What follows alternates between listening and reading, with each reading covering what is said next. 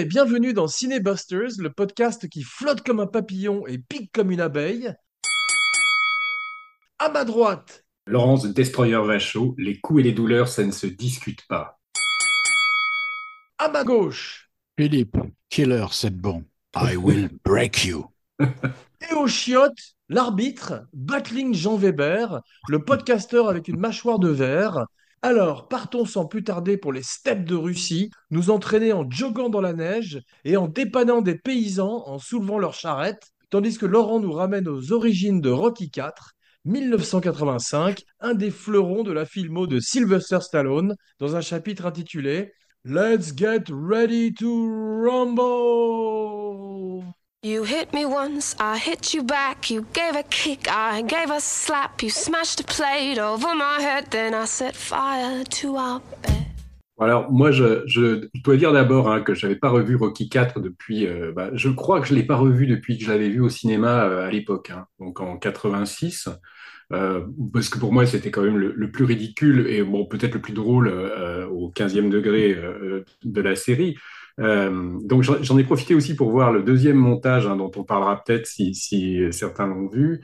Euh, bon, il n'y a pas des grosses différences, mais il y a quand même deux, trois trucs qu'on peut, qu'on peut signaler. Alors, le, bon, j'ai vaguement entendu que Stallone avait dit à l'époque qu'il ferait jamais de Rocky IV, hein, que c'était une trilogie à l'origine, donc tous ces discours, c'est généralement euh, mis en défaut par le succès commercial. Donc là, il, il avait un vague argument en disant, ah mais si, si on arrive à resituer le personnage de Rocky sur le plan international, là, oui, oui, je vais l'inclure dans une histoire plus internationale, là, oui, je le ferai revenir.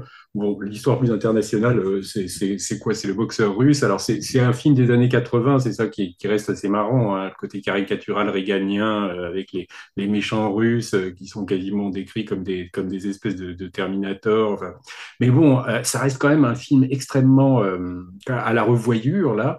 Euh, on, on- on est quand même assez surpris de voir que il disait qu'il avait 4 heures de projection, je- de 3 heures de film, je crois, mais j'ai l'impression que les nouvelles images, quand tu regardes le film et que tu enlèves les stock shots et tout ce qui vient des versions d'avant, euh, pas, t'as une moitié de film à peu près, quoi, un peu plus d'une moitié, tu vois. C'est-à-dire que le, nouveau métrage est assez pauvre, en fait.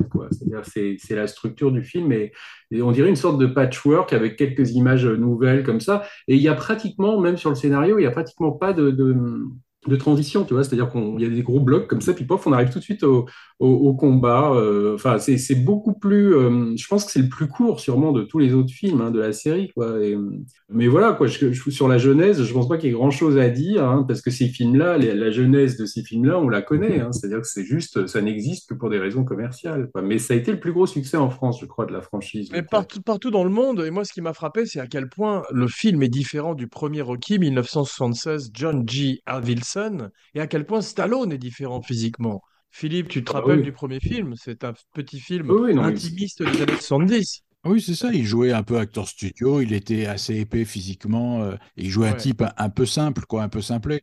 Ça, ça a complètement disparu de, de la suite. Encore, bon, c'est, en fait, celui-là, il se, il se colle au numéro 3, c'est-à-dire qu'il a le même physique, et c'est la même idée, c'est on accole Rocky avec un combattant beaucoup plus fort que lui, et qu'il Ouais. arrive à battre au final parce qu'il est endurant, courageux, américain, etc., quoi. Hmm. Ouais, c'est ça.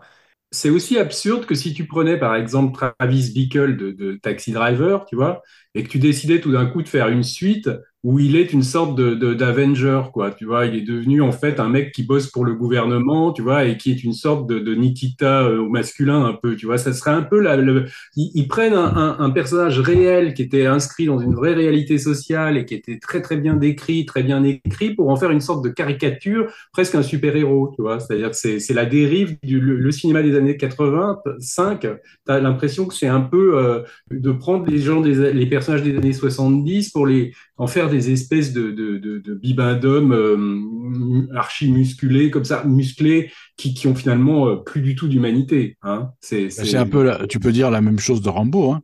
Le Rambo Ah oui, 1 c'est était, pareil, un, ouais. mec- était un type bon, un peu spécial avec ses brushings et tout ça, mais enfin à peu près réaliste. et les- le 2 et 3, c'est du délire, du pur délire. Il y avait ça aussi dans le, la, la- de la même époque, hein, de Stallone, la suite de La fièvre du samedi soir qu'il avait faite, tu sais, avec Travolta, Oui. euh, comment, euh, Staying Alive, ça s'appelait, où Travolta était devenu un espèce de mec euh, aussi bodybuildé. Enfin, c'était, c'était vraiment le culte du corps par-dessus tout, quoi. Et ces films-là, aujourd'hui, bon, bah, déjà, ils avaient vieilli assez vite à l'époque. Euh, même, euh, même des films, moi, que j'aime bien, comme Aliens de Cameron, tu, tu vois vraiment que c'est inscrit dans cette, dans cette époque-là de, de, de, de véganisme, de, de culte du corps, de, de- bon, il y a un peu de, de- d'ironie dans Aliens, mais, mais c'est des films qu'on- qu'on- qui ont, qui ont un peu vieilli quand même, hein, euh, si c'est pas euh, complètement, quoi, dans le cas de, C'est pas faux. Mais on voit que le développement du 4 démarre juste après le succès du 3 où Stallone affrontait Mr. T lui-même. Et euh, le deuxième était plus ou moins une Mm. copie conforme du premier. Le 5 était franchement moins bien, on peut parler brièvement. Est-ce que comment vous vous placez par rapport à la série des Creed où Stallone apparaît de moins en moins? Philippe? Ça, ça m'inspire pas du tout, les Creed. J'ai vu les deux premiers, je verrai pas le troisième. Mais Ouais. euh, voilà, je l'ai vu parce que je voulais voir où en était Stallone. Tu sais, voir ces films maintenant, c'est un peu se dire euh, comment il va, le vieux Sly, tu vois, euh, on vient prendre des Mm. nouvelles, quoi. Et alors, le, dans Creed 1 et 2, bon, bah, il a vieilli, mais il est toujours en forme. Enfin, tu vois, c'est vraiment un mec, un mec de la famille à qui on vient dire bonjour, quoi. Il Où est il est malade, c'est 3. quoi? C'est le Et 2? celui où il est malade, c'est le 2. Et Laurent, est-ce que tu peux nous parler, parce qu'il a été évincé du 3 à cause d'un différend aussi violent qu'un combat de Rocky avec Irwin Winkler, Winkler, un des deux producteurs. C'est assez curieux parce que il, avait l'air quand même en assez bon terme avec Winkler pendant toute une époque. Et, euh, dernièrement, et effectivement, là, il y a, l'air d'y avoir une espèce de querelle bon, bah, sur des histoires de, de droits du personnage, parce que Stallone voudrait que sa famille enfin, récupère les droits, parce que soi-disant, ses pauvres enfants. euh, Enfin, il a, il a fait tout un numéro comme ça, quand même assez. Enfin, moi, je trouve assez pathétique sur le fait qu'il n'était pas propriétaire. Enfin, normalement, les autres, ils avaient quand même pris un risque quand, il avait, quand ils ont produit Rocky, hein, c'est-à-dire qu'ils ont donné le droit de jouer dedans, et il a l'air de vouloir contester ça maintenant. Il y a, il y a une espèce d'avidité quand même du personnage qui est pas très sympathique. Donc, je sais pas, moi, je trouve que, que c'est un peu, un peu triste quand même, parce que c'est ces deux producteurs qui lui ont donné quand même la chance de sa vie, qui avaient même hypothéqué leur baraque. Euh, et là, il a l'air de, de vouloir tout, vouloir reprendre pour lui, tu vois. Donc c'est, enfin, le côté Ouais. avide de Stallone avait quand même été euh, assez euh, frappant dans les années Davidson. 80 aussi. C'était visiblement un mec qui ne pensait plus Ouais. pognon. C'est-à-dire quand tu voyais Over the Top, enfin, tous ces films-là qui sont nuls, quoi. Tu vois, il en a euh, Cobra, enfin même, même si ça fait des, des bons numéros de, Sa, de sa après, période, ouais, sa vois, période canon. Ouais. ça. Donc euh, le personnage a quand même un, un, un côté qui est, qui est pas complètement sympathique, tu vois, dans le côté quand même un peu pute, quoi. C'est c'est- c'est ça, moi, je trouve, chez Stallone qui... Je voudrais juste dire un petit mot sur le deuxième producteur dont tu viens de parler, que j'ai eu la chance de, de croiser plusieurs fois parce que c'était un très bon ami de mon père, Bob Chartoff, qui lui, en revanche, était un type très très sympathique, Hmm. très chaleureux. Et euh, à propos de problèmes juridiques, est-ce que vous avez entendu parler de, de- du procès Anderson, Anderson versus Stallone? Mr. Anderson, comme dans Matrix. Non. C'est en fait, apparemment, il a volé le sujet de- du Rocky 4 à un type, tu- si tu veux, qui s'appelait Anderson et qui avait fait une espèce de, de spec script, tu sais, une spéculation qu'il avait envoyée au studio et à Stallone et qui était l'affrontement de Rocky Balboa contre un boxeur russe. Et en fait, ils ont réussi à, à l'évincer de l'histoire et à, je crois qu'ils ils ils ont réglé l'histoire hors procès, si tu veux, avec un settlement, comme on dit. Et euh, c'est un peu ce qui s'était passé avec Eddie Murphy sur euh, Le Roi de New York, tu sais, King for a Day, où il avait volé l'histoire de Art Ah oui. Buchwald, sur laquelle mon père avait également travaillé. C'est-à-dire que ces stars, à ce niveau-là, sont des gens euh, assez euh, redoutables humainement et terrifiants, si tu veux. Stallone, il a plein d'histoires. Ou, à- Quand on ou, regarde... ou Warren Beatty avec ton père aussi. exact. C'est toujours mon père qui se fait baiser. Ouais. Sans vouloir citer personne, mais moi j'ai été contacté euh, plusieurs fois par des acteurs euh, français, hein, je parle là, euh, pour adapter mes bouquins.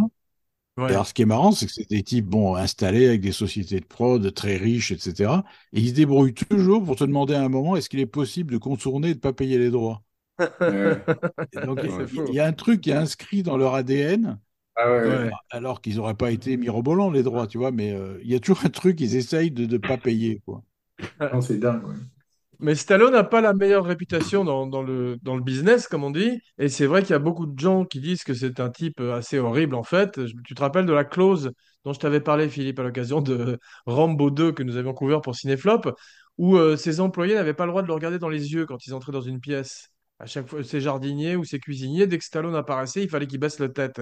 Et il paraît que c'était une clause qu'avait également François Mauriac. J'ai lu.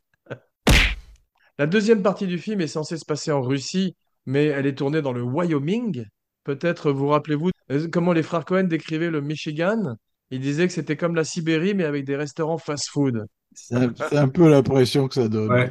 Et c'est vrai, d'ailleurs, on voit que tous les Russes ont des têtes d'Américains. Il y avait un, un critique russe qui avait dit qu'ils ressemblaient pas du tout à des Russes. Et euh, on voit qu'effectivement, tous tous les gens qui jouent dans le film sont tous des Américains. Et euh, Drago, lui, euh, qui est joué par Dolph Lundgren, dont tu vas nous parler un peu, Philippe, vient du Danemark. Et Brigitte Nielsen, elle, est euh, de quelle nationalité? Suédoise, je crois, non? Suédoise, Je crois. ouais. Ouais. Et Ouais. elle a épousé Stallone juste après le tournage. Et euh, dans la nouvelle mouture, tu as vu, il a quasiment supprimé, il a supprimé le robot et il a supprimé Brigitte aussi, quasiment. Toutes les interventions. Ce qui nous amène sans plus tarder à Philippe, un homme qui assomme les chevaux à poings nus comme Mongo dans Le shérif est en prison et qui nous parle un petit peu plus d'un homme nommé étalon, Sylvester Sly Stallone. Battling Joe. Moi, j'aime beaucoup Stallone pour euh, une raison, c'est que si tu vois tous ses films à partir de, de Rocky, même un peu avant, c'est une autobiographie. C'est-à-dire que tout c'est ce qu'il ressent, ses sentiments, ses- ses- ses- son rapport la- au succès, au pognon, etc.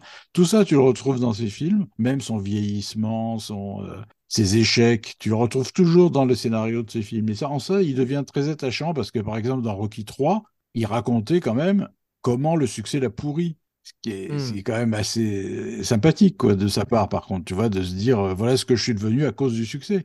Et c'était une espèce de clown ridicule qui avait perdu sa force, sa volonté, etc. Ce qu'il retrouve dans, dans le numéro 4. Mais le Ouais. numéro 4, comme disait euh, Laurent, c'est un objet de curiosité parce que c'est... euh, je sais même pas si c'est vraiment un film, quoi. C'est Ouais. une idée, c'est une idée, c'est aller se battre contre un Russe et le vaincre. Et c'est un message de paix complètement enfantin et naïf. Et euh, pour moi, c'est un peu le Cobra des Rocky, tu vois ce que je veux dire? C'est bien dit, ouais. Mais euh, donc, euh, il commence euh, en 74 avec un film qui s'appelle Lords of Flatbush. C'est un de ses premiers gros rôles. On l'avait vu euh, dans des tout petits rôles, des, des- des figurations dans Bananas, dans La course à la mort de l'an 2000. Il a un plus gros rôle. Apparemment, il a, il a fait des figurations, Laurent, ça m'a frappé, ça, dans MASH, dans Clout et dans What's Up Doc et dans Le prisonnier de la Seconde Avenue. Mais à chaque fois, des, des tout petits rôles où c'est un homme dans la foule. Dans l'autre, je l'ai cherché, il est invisible. Il est invisible. Il est dans une scène de boîte de nuit, mais il est, euh, je crois que c'est la scène avec Roy Scheider, et il est tout au fond sur une scène, on le voit pas, quoi. Ça peut faire partie de légendes urbaines aussi, ces trucs-là. Parce que, euh, par exemple, il y a eu une, euh, une histoire à, à un moment, on te disait que dans la scène de Rosemary's Baby, où il y a la, la fête chez Rosemary, tu sais, la, la, le- la scène où il y a beaucoup d'invités et tout ça, on disait qu'il y avait Sharon Tate à un moment, quoi. Et, euh, Ah, wow. et, et en fait, c'est pas vrai du tout, quoi. hein, parce que moi, je l'ai Ouais. demandé à Polanski. Donc, il y a plein d'histoires comme ça. Tu te demandes même si des mecs comme Stallone, dans- quand ils étaient débutants, euh, ils ont pas dit des trucs comme ça pour essayer, tu vois, de, de- d'exister plus. Euh, Par exemple, euh, Tarantino avait dit au début de sa carrière qu'il jouait dans Le Roi Lear de Godard, tu vois, qui est un film que personne n'avait vu. Du coup, c'était une manière, tu vois, de, de se faire un CV, tu vois. Alors, comme personne n'avait vu le film, bah, bah, ça, ça, ça permettait d'exister, quoi, tu vois. Philippe, est-ce que tu as vu le film avec- qu'il a fait avec. Dolly Parton qui s'appelle Rhinestone, où il chante? Non, non, c'est un des rares que j'ai pas vu, c'était au- au-dessus de mes forces, là. Je vous invite juste à regarder la vidéo d'un- d'une chanson qui s'appelle Drinkenstein, une des chansons de Rhinestone où il est parfaitement ridicule et il chante de la country. Budweiser, you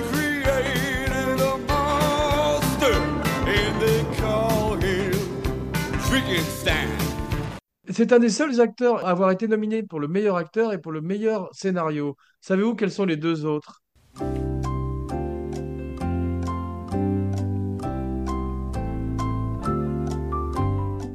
Matt Damon, Non, Clint Eastwood? non plus. Il faut remonter un peu plus loin dans l'histoire du cinéma. Beatty, Non, c'est Charlie Chaplin et Orson Welles. J'allais Ah dire ouais. Orson Welles. ouais. Ouais. Warren Euh, Beatty, il était pas, il a pas été nommé pour euh, Reds, scénario? Je crois pas. mais Enfin, je sais que j'ai vu les trois, en tous les cas, que, que j'ai lu dans ma recherche. C'était effectivement Wells, Chaplin et Stallone, qui sont tous les trois. C'est c'est trois noms amusants de mettre côte à côte. Vous avez vu cette dernière série en ce moment qui s'appelle Le Roi de Tulsa, fait par Taylor Sheridan? Non. Ouais, ouais. Enfin, j'ai pas vu tout, moi, mais c'est plutôt sympathique. Enfin, j'ai vu euh, les deux, deux, trois premiers épisodes. J'ai pas continué après Ouais. parce que franchement, ça m'a pas passionné, mais Parlons un petit peu de Dolph Lundgren, donc qui était euh, au départ, il était videur de boîte de nuit. Ensuite, il a été l'amant de Grace Jones. Savez-vous quel était son premier film? Oui, dangereusement vôtre. Exactement. il fait euh, déjà un Russe. Et Roger Moore a dit de lui, Dolph est plus grand que le Danemark. Sacré Roger. les On Danois, euh, Dolph Lundgren, Oui, c'est ça. Il est danois. Il a commencé, il était ingénieur chimique et aussi c'était un champion de karaté. D'ailleurs, c'est ce qui apparemment a intimidé beaucoup Carl Weathers, avec qui il s'est pas du tout entendu sur le plateau. Il paraît que Dolph l'a véritablement poussé et brutalisé et que Carl Weathers est parti à un moment du plateau et a déclaré qu'il ne reviendrait plus. Il a fallu faire des transactions avec son agent pour arriver à le faire revenir. Et euh, apparemment, ils se sont envoyés des vrais pains. Mais je sais pas si c'est pas la légende urbaine. Mais Stallone aurait pris un énorme coup de poing dans le, dans le buffet de ce géant Ouais. danois et serait parti à l'hôpital. Mais dans, dans les mémoires d'Erwin Wickler, il dit que c'est un figurant qui a frappé Stallone. Peut-être de rage. moi, j'y crois pas. c'est. Ouais, Vraiment, je pense que c'est des trucs qu'ils racontent pour se faire mousser. Quoi. je suis d'accord parce que s'il se mettait vraiment des pains, ça, ferait du dégât. Euh, mort. hein. ouais, ouais, exactement. Alors, moi, j'ai vu l'ancienne version parce que j'avais envie de voir le robot euh, de Polly. Et en plus, parce qu'elle elle dure deux minutes de moins que la nouvelle version. C'est toujours ça de prix. La scène du robot, c'est un summum absolument insurpassable de nullité et de ringardise, Ah ouais, au ouais. même titre, au même titre que le personnage de Polly dans ce film. Qui, Mm. on se demande Incroyable. pourquoi il se le trimballe partout. Il passe son temps à il est sale, il est con. Euh, c'est incroyable ce personnage. Mais moi, j'avais un souvenir quand de- dans l'enfance de Polly, qui était un personnage merveilleux dans le premier, et puis là, c'est devenu une espèce de, de gros beauf Oui, ah oui. immonde et probablement raciste. Parce que tu as vu, quand il arrive en Russie et qu'il il traite euh, l'interprète de, de, de- de Dracula, on se rend compte que c'était effectivement un type affreux, quoi, avec, avec son Marcel. Et je pense qu'en plus, il a des relations sexuelles avec ce robot, t'as vu, parce que ils, ont, ils, ils sont très intimes tous les deux, quand même, au bout d'un moment, et c'est sous-entendu. C'est sous-entendu. Ouais. Il, était, il était un peu affreux dans le premier aussi. Oui, mais, mais ça jouait dans la dramaturgie. Là, tu, tu Oui, te oui. demandes à un moment pourquoi il se trimballe ce type, quoi. C'est une horreur. En plus, il est désagréable. De toute façon, Apollo Creed n'est pas mieux logé. Moi, je trouve qu'il est, il est dépeint comme une sorte d'abruti, enfin un petit peu comme dans le premier hein, déjà, quoi. C'est-à-dire qu'il est, il est très vaniteux. Enfin, euh, je trouve pas que le, le- le portrait d'Apollo Creed soit très. On a l'impression que les, les personnages qu'il ramène, tu vois, il les abaisse, il les rabaisse pour les rendre plus cons, comme si c'était lui pour se mettre plus, plus en avant. C'est ça qui est pas sympathique, je trouve, dans le film aussi. quoi. Un peu, Ouais, je l'ai l'ai trouvé particulièrement antipathique, effectivement, cette fois-ci. Et euh, bon, le- on peut dire brièvement que le film a, a ranimé la carrière de James Brown une deuxième fois après les Blues Brothers. Il a fait un gros tube avec Living in America. Mais la scène, là encore, est ahurissante, quoi. La scène, ça te... les bras t'en tombent. Ouais. T'as des inserts sur les Russes. Tu sais, sur les Russes en train de regarder James Brown, qui Oui. hoche la tête, complètement consterné. T'as l'impression qu'on voit ça du point de vue de Drago en se disant, mais qu'est-ce que c'est que ce pays de cons, quoi. C'est ça, exactement. Et c'est vrai qu'il y a l'absence de quelqu'un qui se fait cruellement sentir. C'est Bill Conti, dont on entend juste trois notes à la fin. Et c'est comme euh, Philippe quand on regardait euh, Ah oui. Jamais plus jamais et qu'il n'y avait pas le Mm. thème de James Bond. C'est exactement pareil. Oui, absolument. Comme disait Laurent au début, je trouve, tu vois, quand on en reparle comme ça, on dirait presque une bande-annonce, ce film. C'est-à-dire qu'il y a- Ouais. il y a, on dirait qu'il commence jamais vraiment et qu'il s'achève alors avant de commencer. Ça a c'est, l'impression d'avoir vu un truc d'un quart d'heure. C'était très spécial, ce film, hein, dans, dans la saga de... Il n'y a pas de scénario et d'histoire, comme disait Laurent. C'est cinq séquences de montage, en fait. Vous avez vu? Oui, en C'est gros. ça, c'est ça, ouais. Ouais. Avec, euh, Ah avec oui, la musique. très répétitif, musique- parce que le- c'est vrai que voir deux mecs s'entraîner, Ouais. Et une musique qui est très inférieure même à l'œil du tigre.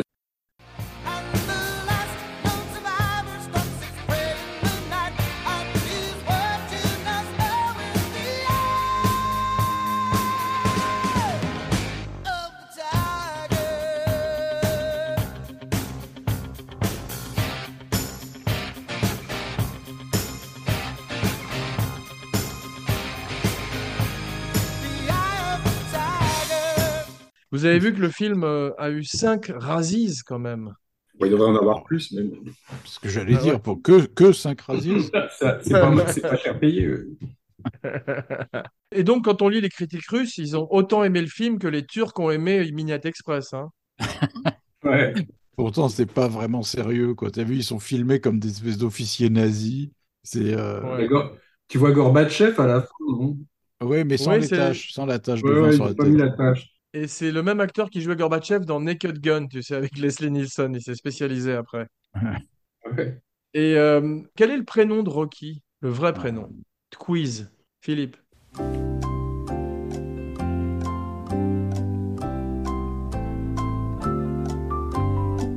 On, on l'a su dans un film, non? Je crois pas qu'on Euh, non, mais je, l'ai lu. Vous savez, vous pouvez essayer un, une- un guess. Vous pouvez essayer de deviner. Philippe?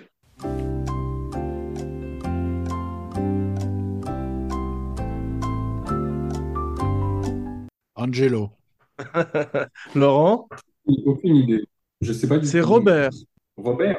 Ouais. C'est vrai Euh, que c'était moins bien comme titre. hein.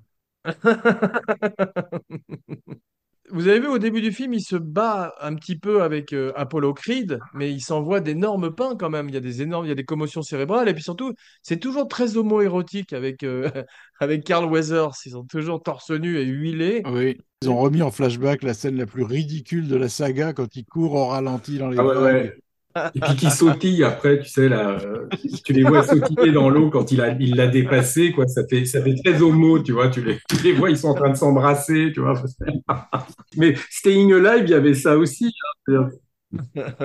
Il y a- avait dans ces films des années 80, tu sais, c'était, euh, a, a- a- à Travolta, on a fait quand même euh, un ou deux comme ça. Il y avait Perfect et il y avait Staying Alive où tu as l'impression, franchement, que c'est une esthétique gay qui a complètement contaminé le, le, le, le, le cinéma mainstream, tu vois. Mais pour Stallone, c'est pas le pire hein, au niveau homo-érotique. Il y avait ce film où il était en prison, tu te souviens, qui s'appelait Lock Up. Ah, euh, J'ai pas vu ouais. ça. et où c'est- Ouais. alors là, c'était hallucinant. Il y a toute une bande de tolards musculeux, huilés, qui arrêtent. C'est hallucinant ce film. Hallucinant. Bon, je crois qu'on peut accuser Stallone de plein de choses, mais je pense pas qu'il ait jamais eu euh, de rumeurs sur sa sexualité. Non, c'est non, vrai. peut-être pour a ça qu'il se vraiment- rendait pas compte de ce que ça rendait. C'est vrai, mais euh, on- tu sais, il y a un truc qui s'appelle le, le fanfiction et le shipping en Amérique où ils racontent euh, des, des fictions euh, érotiques sur des personnages. Et là, je pense qu'il y en a eu pas mal sur Apollo Creed et, et Rocky. Et Stallone ne doit pas s'en rendre compte, comme vous le dites, quoi. Mais au début, il est dans la chambre avec Ah oui, Adri- c'est- Adrienne. Et il a une robe de chambre digne de Demolition Man. Je me suis demandé s'il allait sortir les trois coquillages, t'as vu? motion picture shit. now don't think I won't hit you cause I'm popular. I got a P90 Ruger to pop at ya. Catch you slipping, I'ma give you what I got for ya. My clip loaded with 16 shots for ya. Dans les trivia, j'ai lu qu'il y avait plus de 8000 personnes qui avaient auditionné pour Drago et ils ont pensé pour son entraîneur à Rutger Hauer. Ah bon? Talia Shire n'a rien à foutre dans le film. Elle revient, elle aurait pu Ah avoir oui. une plus grande carrière. C'est pas une mauvaise actrice. hein. Je trouve qu'il quand ils la font revenir en Russie, c'est très anticlimactique. En fait, un des meilleurs acteurs du film, j'ai trouvé que c'était quand même Dolph Lundgren. Parce qu'au début, ils ont raison de ne pas le faire oui. parler du tout. Ouais. Et il Très le- bien dans le film. Ouais, il le traite comme la créature de Frankenstein au début. Il dit pas un mot et il est très imposant physiquement. Et effectivement, il- c'est lui qui est le plus crédible finalement de toute cette histoire. Il s'est fait un look vraiment intéressant avec son, sa brosse euh, blonde Ouais. et son dentier noir, là, son protège-dents noir. Il a vraiment, on dirait un robot. Il est, euh, non, c'est très réussi ça. Par contre, le physique de, de Lundgren est le gros atout du film, à mon avis. Je me suis demandé si dans la centaine de films qu'il avait fait, il avait jamais joué un officier nazi parce qu'il aurait été terrifiant, je trouve. Ouais, c'est vrai. Non, je, je sais pas. Je n'ai pas bien suivi sa carrière, à part Expendables avec Stallone. Un de ses meilleurs rôles, c'était dans euh, Universal Soldier face à Van Damme, où il se la- laissait aller un petit peu. Et euh, j'avais bien aimé Ouais. aussi un film qui s'appelait I Come in Peace. Vous vous rappelez, où il y avait un extraterrestre qui jetait des DVD Oui, oui, oui. sur les gens. Je me souviens pas. Je crois l'avoir vu que dans Rocky 4 et dans euh, le James Bond, moi, c'est tout. Ah ouais, ouais. Et je crois qu'il y avait un il a film fait- où il était pas mal, et un film où il était pas mal qui s'appelle euh, Men of War. T'as vu ça? Ah, j'ai entendu parler, ouais. Ça avait plutôt bonne réputation, ce film. Ouais. Sans, sans doute, vu- ça, il paraît que c'est son meilleur rôle. Je l'ai pas vu. Ouais. Mais euh, je l'avais vu aussi dans euh, Punisher. Tu te rappelles, il avait fait le, le la première version cinématographique de Punisher avant euh, Thomas Oui. Jane et Berntal. Après. Ouais, ouais. Et il n'était pas très crédible avec ses cheveux teints en noir, mais c'était avant la mode des super-héros. Donc il est arrivé un petit peu tôt sur le coup. Et en voyant le film, je me suis rendu compte que le robot avait presque un rôle plus important que Stallone en termes de, de présence à l'image. On n'arrête pas de voir ce robot dans la première partie du film, vous avez vu? Et tu sais pourquoi il a disparu de la nouvelle version, c'est too much, quoi. Ouais. Mais apparemment, il aurait disparu de la nouvelle version parce que Stallone ne voulait pas verser d'argent au créateur du robot. Ah bon? C'est Ouais, toujours toujours la pour des même- le même système. Je sais pas pourquoi ils sont radins comme ça. C'est fou, c'est toujours pour des questions de pognon. Je pense que Stallone est devenu un sale type. Enfin, enfin peut-être qu'il l'était depuis toujours, hein, j'en sais rien. Mais moi, moi l'image que j'ai de lui, on- tout le monde pense à lui comme Rocky, mais je pense que c'est plutôt un type extrêmement branché fric, extrêmement mégalo, euh, qui, qui a essayé après de, de euh, quand tu vois même le parcours qu'il a eu euh, dans les années euh, 80, parce que je crois qu'il a laissé tomber sa première femme, mais quasiment tout de suite, tu vois, pour se mettre avec des top modèles et tout ça. Enfin, c'est vraiment le gars qui est passé qui, a, qui, a, qui, a, qui est passé du mauvais côté du succès, comme on dit. Hein, et, Ouais. et, et voilà, quoi, je pense qu'il n'aurait pas eu la, la franchise de Rocky. Et je ne sais pas s'il serait vraiment resté de lui. Hein, parce que bon, oui, il y a Rambo, mais bon, globalement, Stallone, c'est Rocky et Rambo. Le reste, ça n'existe pas tellement. Hein. Il y a Copland où il était formidable, mais il aurait dû en faire plus comme Copland. Il a Mais préféré qui prendre connaît. Copland, tu vois c'est- Mm, Ouais. Mm. Tu vois à quel point Schwarzenegger, qui est plutôt un comédien très limité aussi, euh, bah, finalement est plus intéressant que, que Stallone parce qu'il il avait une sorte de recul par rapport à lui, je trouve. Euh, dans, en tout cas dans ces années-là, hein, quand, quand dans les années 80, je trouve que, que il faisait des films plus marrants que, que, que Stallone. Même il a, il a fait True Lies, tu vois, il a, il a quand même une rencontre avec Cameron qui était un vrai metteur en scène, alors que, Ouais. que Stallone n'a pas vraiment eu de rencontre avec des réalisateurs, tu vois. Il n'a jamais eu son Cameron, effectivement, parce que la, la filmographie ouais, de, de Schwarzenegger est vachement plus intéressante. ouais. Parce qu'il l'aurait pas laissé. Je pense, je pense qu'il l'aurait, il l'aurait pas laissé exister. C'est-à-dire qu'il est tellement mégalo qu'il il aurait pas laissé en, en exister un metteur en scène de, de, de talent. Tu vois, parce qu'il a eu plusieurs euh, projets avec William Friedkin, je, me- je me souviens. Euh, ils, a- Ouais. ils en ont eu au moins deux. Et euh, ça a jamais réussi à donner quoi que ce soit, parce que je pense aussi que c'était des questions d'ego. Et Friedkin, qui est quand même pas le dernier aussi au niveau ego, il a dû se dire si je me retrouve avec un acteur qui, qui a le pouvoir de me virer ou, ou qui va vouloir faire le film à ma place, ça va pas pouvoir se passer. Tu vois, donc c'est Ouais. ça aussi, je pense, qui a, qui a, qui a rendu les films possibles. Bah, c'est sûr, ouais. Trouve que Brigitte Nielsen joue pas trop mal, finalement, dans ces scènes, parce qu'elle a beaucoup de scènes aussi, comme c'est elle qui parle Oui, ça va. pour Drago. Elle s'en tire plutôt bien. Elle est assez jolie, d'ailleurs. Je voudrais signaler la présence de Tony Burton, le garagiste qui a été coupé dans The Shining.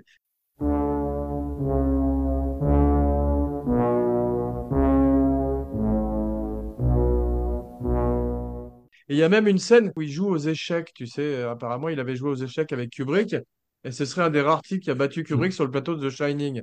C'est aussi une légende urbaine, ça, Laurent, à ton avis? Non, non, parce que euh, je crois que Kubrick l'a dit à Michel Simon dans une interview, donc j'imagine que c'est vrai, quoi. Ouais. Mais euh, ça m'a fait plaisir de le voir jouer aux échecs dans le film, et il est plutôt bien, d'ailleurs, c'est un peu le père adoptif de Carl Weathers. D'ailleurs, à mon avis, il en voudrait à mort à Rocky de ne pas avoir jeté la serviette, et il partirait pas l'entraîner en Russie, mais bon. Oui, c'est vrai d'ailleurs que ce truc a un, un- comment dire, un nœud dramatique énorme. Il est quand même Ouais. mort parce que Stallone n'a pas jeté la serviette. Et Ouais. Ils s'en servent pas du tout. Mm. Per- Personne lui en veut, tout- personne n'en discute, euh, c'est incroyable. C'est fou. C'est Première un séquence. épouvantable scénario. Ouais. Et dans une, dans la première séquence euh, montage du film, il y en a cinq en tout, comme on voyait, euh, Stallone euh, conduit et il fait la grosse erreur de montrer en flashback des images du premier Rocky, parce qu'on se dit qu'est-ce que je fous devant celui-là? Alors que je pourrais être en train de regarder le premier. C'est toujours dangereux ça quand on met des images d'un meilleur film dans un film un peu inférieur. C'est- très vrai. C'est très vrai, d'autant plus qu'en revoyant d'abord son physique, en revoyant euh, des images et tout, et, et le look de Adrian aussi, on se Ouais. dit, mais c'est vrai que c'était un bon film, le premier Rocky. Comment ça, comment on a pu en arriver là, tu vois? Ah oui, Moi, à un autre niveau, ça m'avait fait la même chose avec le Parrain 3. Il y, a, il y une grande séquence du Parrain 3 où quand tu les vois danser, tu, tu le vois quand il danse, quand il se marie avec la fille sicilienne et tout ça, et tu te disais, mais c'était bien avant, quoi, tu vois.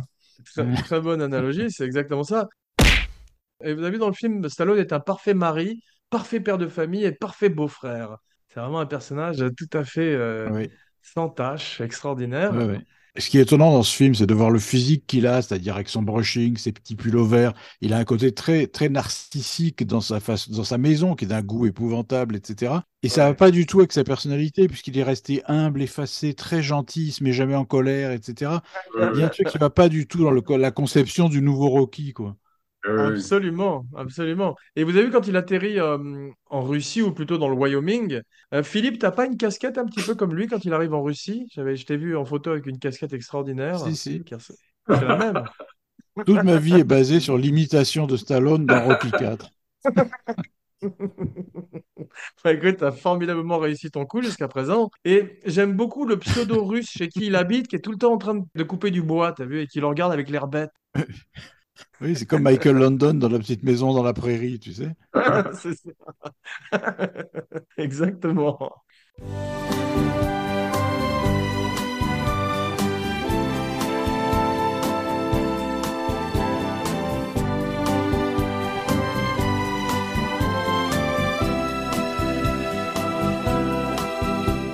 Et Stallone a une barbe très soignée. T'as vu, en Russie, c'est pas du tout une barbe de mec euh, qui, qui est parti euh, en retraite dans les, dans les steppes, dans l'Oural. C'est un mec qui a un coiffeur, quoi, sur le plateau. J'ai l'impression qu'il y a Vidal Sasson en, en, en Sibérie. Exactement. Et tu as vu quand Adrien, justement, le rejoint donc en Russie, euh, ils s'embrassent et c'est un baiser extrêmement chaste. Et on sent qu'ils devaient se haïr sur le plateau. Mais je pense franchement que c'est la période où, où Stallone doit être le plus puant, en fait, quoi. Tu vois, c'est, vraiment le moment où il faisait les films canon et tout ça. Je pense que c'était plus le même, quoi. C'est vrai. Et vous avez remarqué qu'à chaque fois que la- dans le, dans le combat final, ils ont les yeux éclairés, Drago et lui, comme Gabin et Michel Morgan. Pas du tout crédible à aucun moment. T'as de beaux yeux. Ouais. Ouh, t'as de beaux yeux au beurre noir, tu sais. Et le move de Drago, c'est qu'il tourne la tête de trois quarts profil et il regarde la caméra avec mépris. Ça, il le fait plusieurs fois pendant le film. C'est ça. Même, même, même la caméra, il la méprise.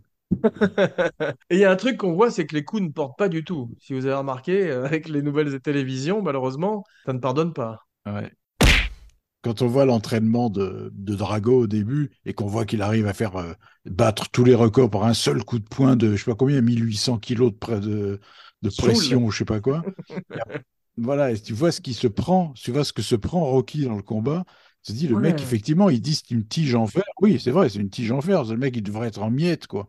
Mais il, aurait, il devrait avoir le, visage en bouillie, ça devrait être Elephant Man au bout de trois minutes. C'est ça. C'est ça. Mais le combat est assez court. Vous avez vu, on a l'impression que ça s'accélère vers la fin. Et finalement, on a 10 minutes de combat entre les deux où ils se mettent d'énormes pains chacun à leur tour dans la guele. Et il n'y a pas la musique de Bill Ouais. Conti. Donc c'est très très frustrant. Le dîner de Conti, d'ailleurs, on dit. C'est vrai que je me suis demandé s'ils n'avaient pas le même nombre de coups chacun comme Vin Diesel et The Rock, tu sais, par contrat. Avant, c'était Paul Newman et Robert Redford. Non, c'était Paul Newman et Steve McQueen qui comptaient leurs répliques. Maintenant, c'est Vin Diesel et The Rock qui comptent leurs coups de poing. On a changé d'époque. Sing Muhammad Ali. He floats like a butterfly, stings like a bee. Muhammad, the black Superman who calls to the other guy.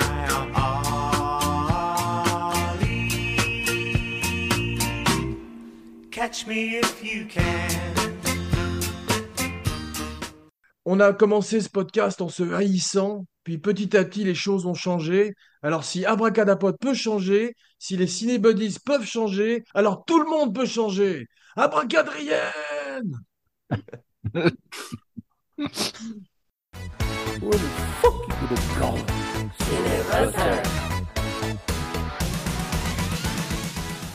Bien, merci mes cinébuddies pour cette émission chaotique et ce voyage au pays des poids lourdingues.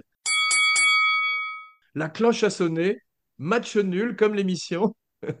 Émission qui revient dans quelques jours, mais avec un meilleur son cette fois-ci et une formule différente, mais toujours le même esprit. Je n'en dirai pas plus, sinon que pour paraphraser un film que nous aimons bien, on va avoir besoin d'un plus gros bateau.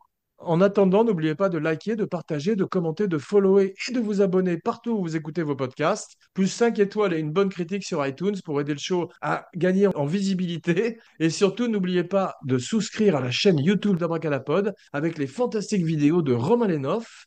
Et maintenant, voici enfin venu l'heure de dire vos noms et vos phrases signatures, la fameuse catchphrase. Euh, Laurent Bachot, bonjour chez vous. Philippe Sedbon, we'll be back. Parfait. Jean Weber pour Abracadapod et Cinechat. Signing off forever and ever and ever and ever. Voilà, mes amis, c'était la dernière fois. On a réussi à, à finir le match quand même. Ce sera une émission courte. Alors bizarrement, que depuis qu'on enregistre plus, enfin depuis qu'on fait plus le podcast, ça, ça enregistre, ça marche très bien. hein. C'est typique, ça. ouais, ça, c'est très normal. Ouais. On devrait le refaire dans la foulée, là. Tiens, t'es Non, toujours mais en train de recorder. Ouais, je sais, mais c'est pas, c'est pas- Je vais arrêter maintenant, mais peut-être qu'il y a des trucs dont je pourrais me servir parce que vu que le podcast est inaudible Ah en oui. première partie.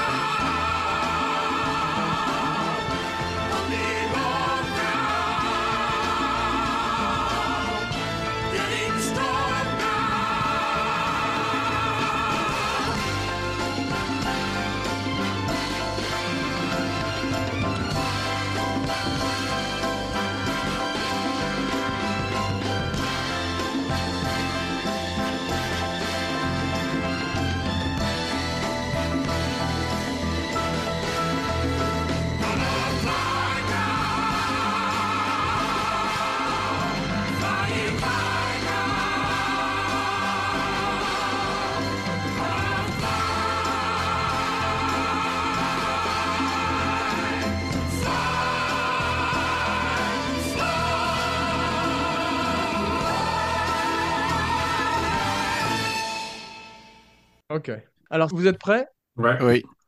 Bonjour et bienvenue dans Cinébusters, le podcast qui... Merde.